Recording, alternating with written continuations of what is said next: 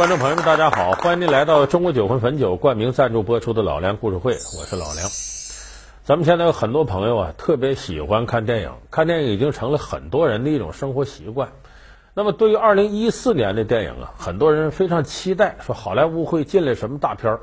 那么现在呢，根据排片的计划呢，有几部非常出色的动作片要进来，比方说《变形金刚四》《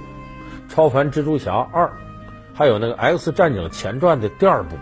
那么今天有这样一部动作片值得大家期待，它是原来传统式的那种肉搏式的动作片，这个片子名叫《敢死队三》，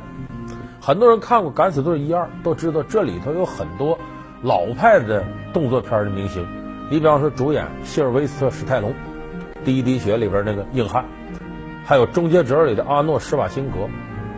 有这个《星球大战：夺宝奇兵》里的哈里森·福特。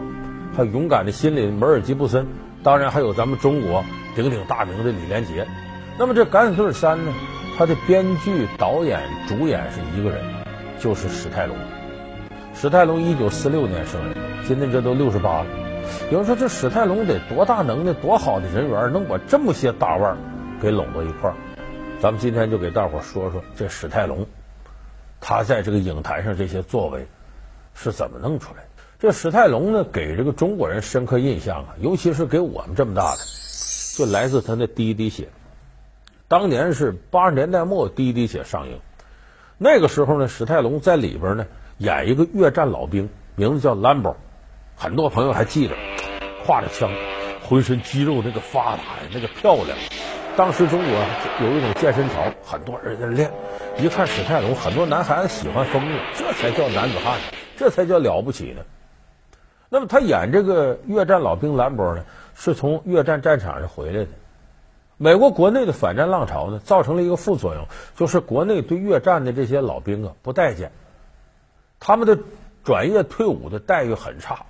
有的时候这警察还都欺负他们。